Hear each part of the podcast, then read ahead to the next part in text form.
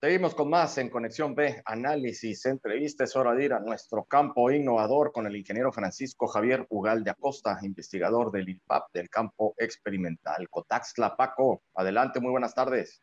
Buenas tardes, Jorge, y buenas tardes al auditorio de Conexión B. Esta tarde vamos a platicar de la historia y desarrollo tecnológico del pasto pangola en el trópico mexicano. ¿Por qué voy a hablar de esto? Fíjate que la semana pasada estuvimos por ahí en el Día del Ganadero que organiza la Unión Ganadera Regional de la zona centro Veracruz y tuvimos oportunidad de promover pues, la tecnología que tiene el campo en cuestiones de maíz, sorgo para la producción de forraje. Pero aprovechamos para preguntarle a los jóvenes y a los señores ya, ya de generaciones anteriores que son ganaderos, que qué pastos tenían en sus ranchos. Casi el 100% tiene el pasto pangola desde hace varias décadas, pero nos llamó la atención que desconocían cómo llegó a sus ranchos. A continuación, y aprovechando esta coyuntura que les avisamos precisamente, Jorge, que todos los viernes estamos transmitiendo información agropecuaria en, Conexión B, pues les dijimos que este viernes íbamos a platicar la historia del pasto pangola, cómo llegó a sus ranchos.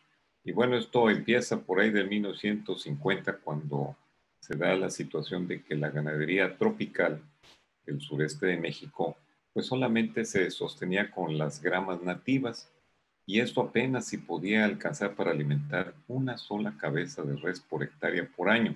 Por lo tanto, la producción de carne y leche pues no era suficiente para alimentar a la población, pero tampoco generaba economía importante para ellos ganaderos, por lo tanto la situación era un tanto precaria.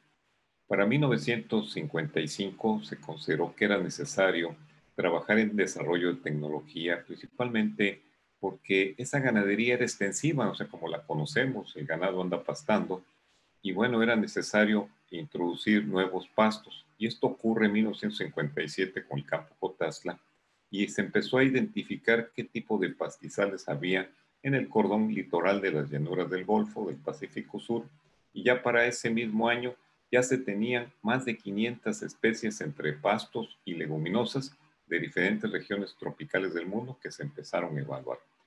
Uno de esos pastos evaluados que, bueno, se empezó a darse cuenta que eran, pues, con amplia adaptación para estas condiciones, fue el pasto pangola.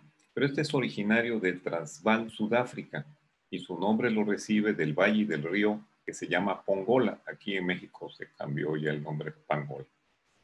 Hay dos historias, cómo llegó el pasto. En 1925 por el gobierno del estado de Tabasco y en 1953 desde Costa Rica por la FAO a través de un ganadero. El campo Cotazli inició un proceso de investigación más formal sobre análisis bromatológico, manejo agronómico y pudo conocer que este pasto tenía amplia capacidad de cobertura, era muy agresivo, se adaptaba a diferentes suelos y climas, se recuperaba rápidamente después del pastoreo resistía la sequía y podía tener una producción hasta de 90 toneladas de forraje verde por año o 500 pacas por, de, temporal también por hectárea. Y eso ayudó a mejorar la parte productiva y nutritiva del ganado, provocando hasta incrementos de 400 kilos de peso vivo por hectárea. Excelente digestibilidad, lo que permitió elevar el número de cabezas de carga animal por hectárea. Para 1957 el pasto pangola estaba por todo México y para 1970 se tenía el reporte de medio millón de hectáreas establecidas, crecimiento que todavía continúa en las siguientes décadas, Jorge. Oye, Paco, está muy interesante esto. No, eh, tenía yo el dato que venía. Por el nombre me suponía que, que, viniera de África, ¿no? Entonces, de, de Sudáfrica y eh, también me, llama la atención eh, las fechas, ¿no? 1925, 53, más o menos, como tienen ahí en los registros. Y también coméntanos un poco, Paco, de los pastos eh, pues nativos, ¿no? Porque hasta donde también tengo entendido, pues los pastos que generalmente se dan aquí en los, en, los potreros, pues es este, el jaragua, ¿no? El estrella, pero son los, así como pastos muy rudimentarios, ¿no? Bueno, también esos pastos los trajo el campo Cotazla, también de África. Los pastos que tradicionalmente había eran gramas nativas, el tipo carpeta que le llamaban, que era, tenían poca producción de biomasa verde o seca. Y todos estos pastos, el pangola, el el Privilegio, el Bermuda, el Estrella de África, el Merquerón, el Humirícola, el Pará y el alemán fueron traídos por el campo Cotazla y fueron evaluados y fueron destinados a determinada característica de cada terreno. En, algunas zonas todavía provee eh, pastos que son de otro tipo, como el privilegio, que es muy común, pero el pangola en condiciones de producción, pues tiene mayor calidad. Y bueno, Jorge, también quería comentarte que, bueno, las praderas con pangola, pues siguen siendo el sustento de la ganadería tropical de México. Millones de cabezas de ganado han pastado en miles de hectáreas sembradas, lo que ha generado grandes cantidades de carne y leche que sería difícil de calcular. Quiero hacer un alto aquí a decirles que mucho de la fortaleza económica de la ganadería precisamente se debe a esta introducción inicial en estos años del pasto pangola. Por lo tanto, medir el impacto económico y social en, los seis, en las últimas seis décadas por el uso del pasto pangola es prácticamente imposible. A la fecha, sigue siendo preferido por los ganaderos y, ha habido un repunte porque es muy bueno para unificar, o sea, para hacer pacas. Y por si hay dudas de la calidad del pasto pangola, de acuerdo a un trabajo más reciente de estimación de valor nutricional de pastos en México, realizado por las universidades de Durango, Nuevo León y Tamaulipas, concluyeron que el pasto pangola presentó el mayor contenido de proteína cruda, y mayor disponibilidad de energía comparado con los otros pastos. Y te voy a decir lo que dicen los ganaderos, que tuve oportunidad de platicar con ellos en la semana pasada. Dice, el pasto pangola cuesta plantarlo, pero dura toda la vida. Y si te pasas de carga animal, no desaparece, vuelve a nacer. Y bueno, pues esto es lo que eh, investigué en relación al pasto pangola. Y quiero comentarte, quienes iniciaron esta investigación fue Carlos Tapia Jasso, Mario Ferrer Fernández, Marcial Velasco y Ángel Ramos, quienes cambiaron la economía de la ganadería tropical. Y aprovecho esta tarde para enviar un saludo al ingeniero Francisco Meléndez Nava, que está en Tabasco, y al ingeniero Javier Francisco Quiroz aquí en Veracruz, quienes siguen el legado de la investigación en pastos tropicales, Jorge. Excelente, Paco, qué buenos datos nos das eh, cada viernes.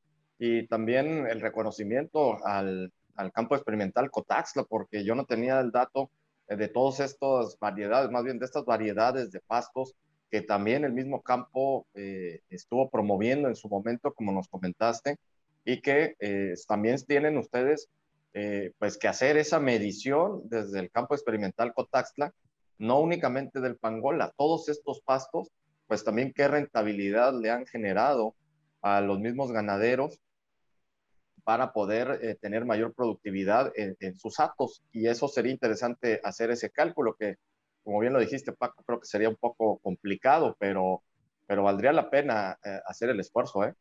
Vamos a, acercarnos a algún economista para hacer un cálculo, pero la verdad es que es complicado desde el punto de vista porque no nos van a alcanzar las calculadoras para medir cuántos, qué cantidad de ceros se van a hacer a partir de esta pues esta aportación tecnológica que hasta la fecha sigue vigente, Jorge.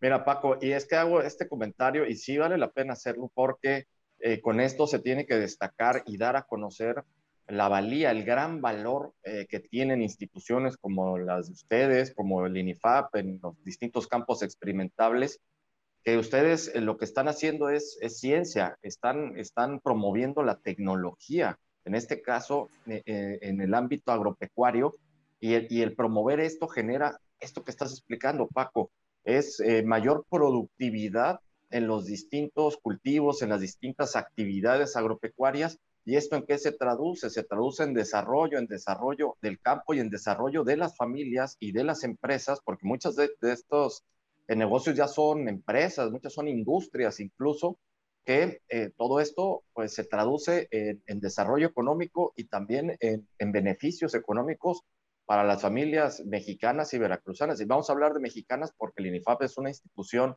nacional, Paco, decía que eh, es importante dar a conocer estos números, estos datos, para darnos cuenta la importancia que tienen las instituciones de ciencia como ustedes, las instituciones que promueven la tecnología para el desarrollo de México, porque eh, tal parece que ahora nos están vendiendo la idea que, pues, que la ciencia y la tecnología no sirven para nada, que si somos pobres vamos a ser más felices. Entonces, eh, pues vamos a quitarnos esa idea de la cabeza.